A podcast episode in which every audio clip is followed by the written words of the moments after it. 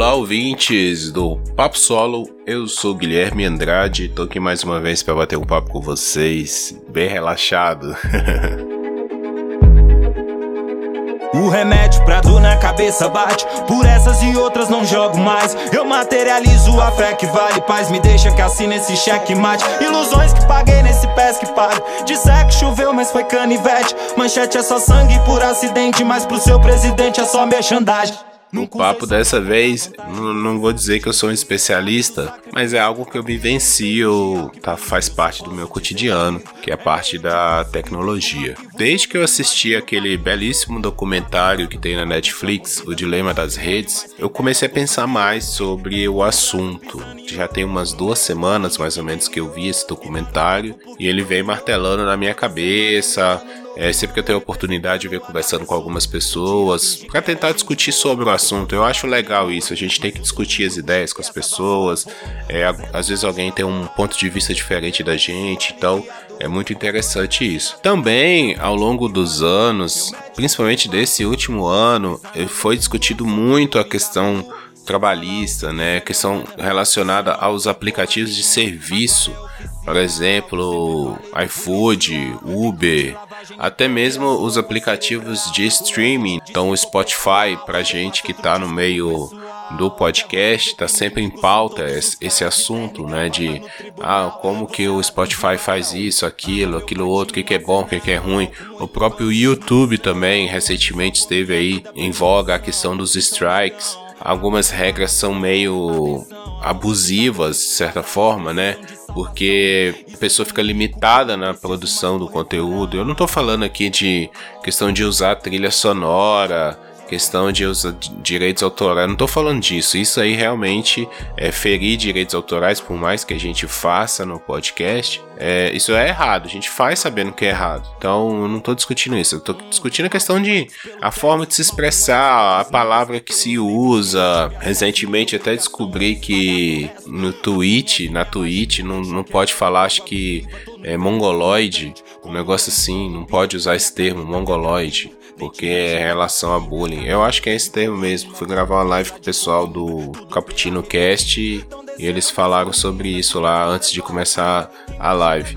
Então, o que vem batendo na minha cabeça é justamente isso, essas regras que são impostas, porque a internet em si é, tá virando um, um, novo mundo, né? Já era um novo mundo, mas agora a gente tá tendo estados, vamos dizer assim, né? Não sei se é estados, o seu cercadinho, cada um está fazendo.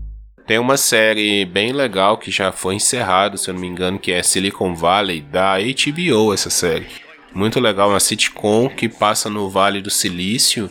E a abertura dessa série é muito legal, muito bem feita. Ela tem uma estética meio de Lego, mas vai construindo ali, né, os prédios do, do Vale do Silício das empresas. Então, ao longo das temporadas, é, uma empresa vai engolindo a outra, aí surge uma pequena empresinha ali, daqui a pouco ela faz parte de outra, daqui a pouco ela cresce e pega outra que já era grande.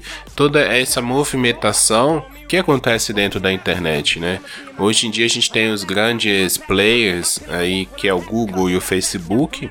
O Google abraça é, vários tipos de serviço, serviço de vídeo, principal é dele, o YouTube, é, rede social dele não emplacou, mas o e-mail, que eu acho que a maioria usa, que é o Gmail, é dele. O próprio Google Meet, que é o de chamadas, que antigamente ainda existe o Hangout, mas é uma evolução do Hangout, que também é dele. O sistema Android utiliza os serviços do Google, né, que é o o Google Play. Então a Google é muito forte e o Facebook também, né? O Facebook que vem com o Instagram, WhatsApp, várias coisas, né? Tinha integralizado lá também a ideia do Snapchat, né? Eles tentaram comprar o Snapchat, mas acabou não, não fazendo isso e fizeram um serviço próprio.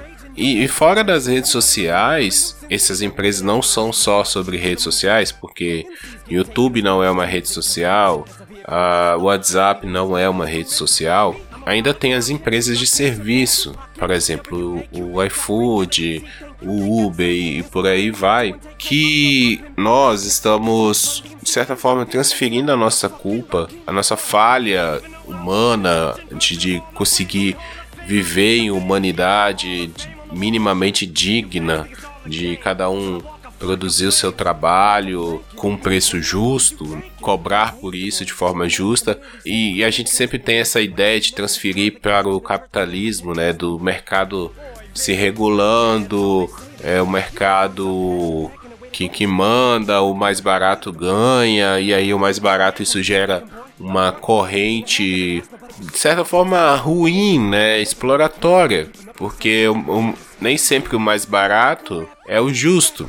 E esses aplicativos, esses serviços, eles só exacerbam isso. É claro que existe uma deficiência é, que, que precisa ser corrigida da forma que o Estado, a nação, né, o nosso, os nossos governos regulam determinados tipos de serviço? Claro que existe.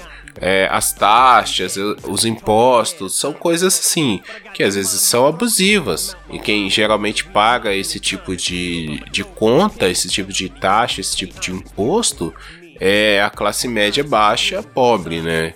Então, os ricaços, eles ou não sentem, não sentem para eles não fazem diferença, mas para mim faz diferença. Se eu pego um táxi e pago 30 reais, ou se eu pego um Uber e pago 10 reais. É, nós estamos falando do triplo do valor. É lógico que se a gente for pôr no, na ponta da caneta, é vantajoso porque, no fim das contas, o que interessa para o indivíduo, para nós indivíduo, é se vai sobrar ou não dinheiro no fim do mês. É, se a conta de luz vai estar tá paga, se a conta de internet vai estar tá paga, a água vai estar tá paga.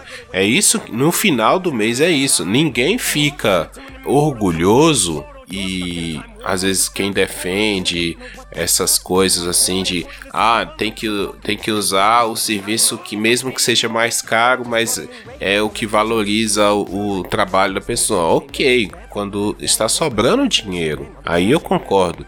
Mas para pessoa que tá com a conta apertada, para ela não faz diferença. Ela não vai ficar orgulhosa de no final do mês é, estar devendo porque optou por usar um serviço mais caro. Para a pessoa, o que interessa é chegar no fim do mês com as contas pagas e de preferência que sobra alguma coisinha.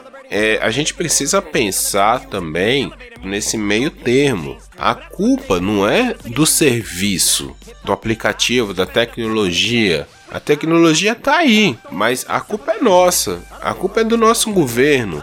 A culpa é da nossa organização social que não sabe trabalhar de forma, vamos dizer assim, garantir o bem de todo mundo, de forma que todo mundo se beneficie daquilo. Então eu estou, por exemplo, dando o, o, exemplo do táxi do Uber, porque eu acredito que é o que mais vem sendo batido aí há muitos anos já.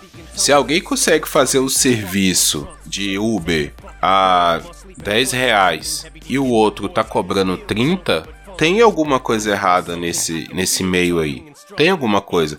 Primeiro, porque se o Uber não der conta de fazer a 10 reais, ele nem vai fazer o serviço. Isso, isso é a primeira lógica.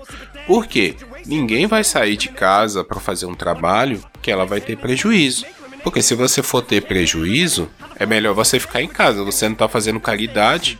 No caso de dois profissionais, se alguém está cobrando triplo do outro, é porque tem alguma coisa errada. Ah, mas o Uber recebe o mínimo possível. Ok, talvez o Uber não precisa cobrar 10 reais. O Uber pode cobrar 15. Mas ainda assim, o 15, ele ganhando 50% a mais, é metade do outro. Então, o que que tem aí que está atrapalhando? Por que, que duas pessoas oferecem o mesmo serviço e eu, a discrepância de valores é tão grande. Ah, o iFood. O iFood, é, a reclamação é porque o iFood faz as suas promoções malucas e os donos de restaurante é, têm que suprir isso. Mas assim, por que, que o dono do restaurante está no iFood? Vocês já pararam para pensar nisso? Atualmente, quem reclama do iFood são os donos do restaurante. Os entregadores, eles é, até teve a manifestação, teve uma, né, uma parada e tal sobre isso, mas o pesado mesmo, assim, que eu vejo de reclamação é dos donos de restaurante que falam que tem prejuízo às vezes, porque o, ah, o iFood dá cupom de desconto e talvez não repasse esse dinheiro, isso seja uma permuta, né? Porque o iFood está divulgando a marca da pessoa, isso tudo deve ter contratos relacionados a isso. Mas por que, que o dono do restaurante está no iFood então? Porque a, a sociedade precisa disso. A sociedade precisa. Antigamente a gente tinha uma, uma coisa chamada catálogo. Não sei se quem tá ouvindo, todo mundo que tá ouvindo aqui, lembra do catálogo. O catálogo tinha ali as páginas amarelas, onde todos os telefones comerciais da cidade ou da região estavam.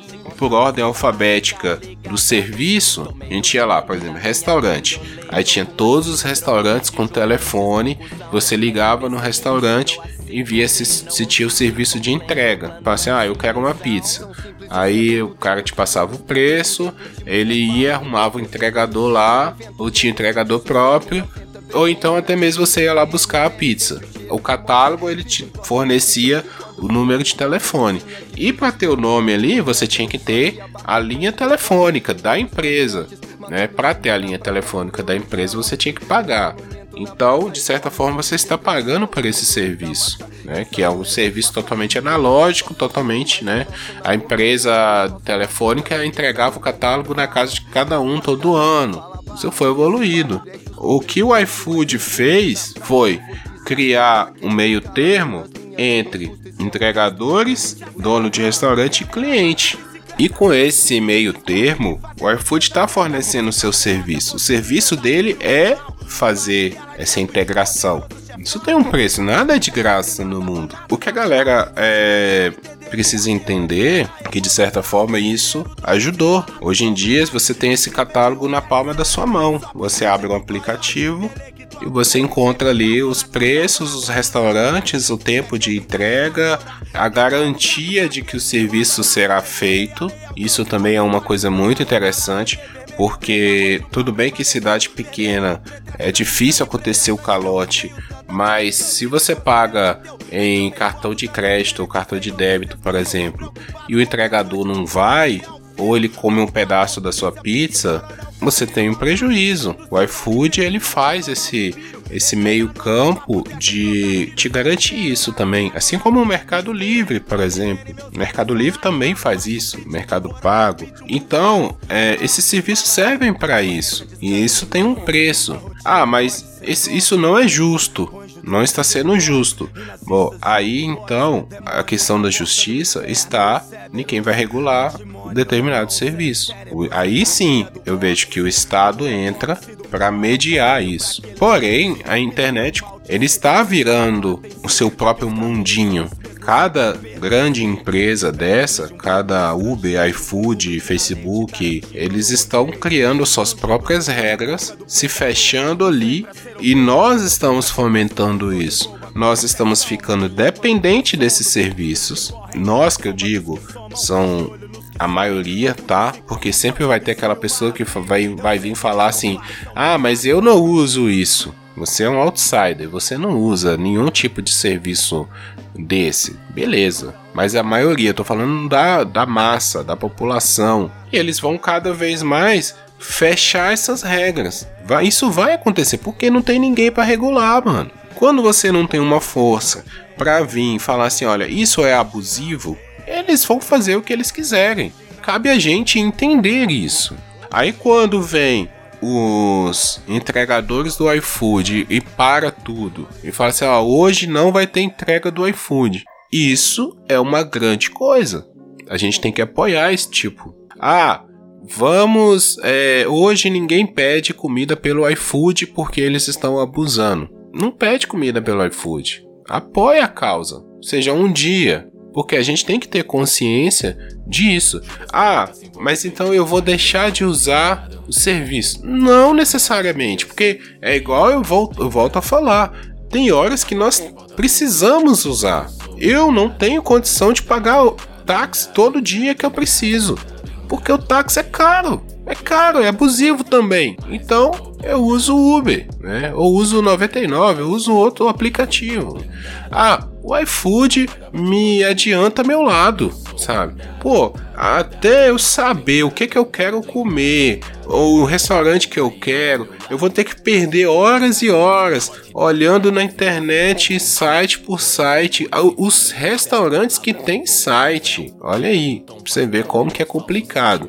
Eu tenho que procurar olhar o restaurante que tem site, pegar, porque lista telefônica já quase não existe mais. É, ou então eu tenho que sair aqui andando no meu bairro para ver se eu acho uma lanchonete, algo. É inviável, gente. É inviável hoje em dia. Enquanto maior a cidade, mais inviável é isso.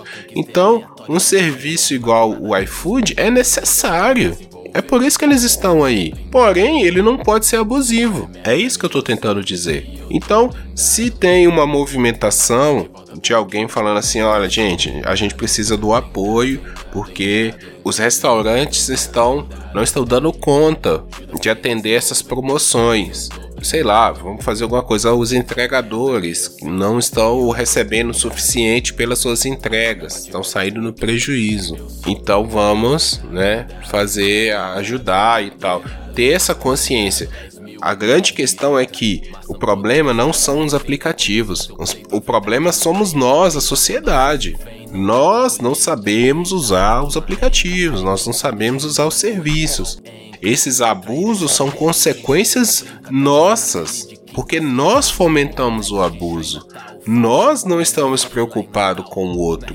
Nós queremos o mais barato possível. Então nós achamos bacana demais. E, e eu acho também. Eu tô, por isso que eu tô falando nós.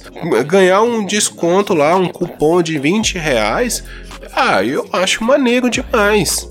Acho muito da hora. Pô, vou comer de graça, sabe? Pô, muito da hora. Então, eles têm a forma de fazer a coisa toda que eles estão sempre ganhando. Isso é louco, assim. Eles descobriram a fórmula. Eles entram na necessidade, conseguem ganhar dinheiro com isso, ainda fazem a sua fazendinha. Eles nos deixam dependentes daquilo. Gente, vocês não têm noção. Isso é pensamento de engenharia. Isso é pensamento de desenvolvimento de tecnologia. E a gente estuda isso. A gente é formado para isso.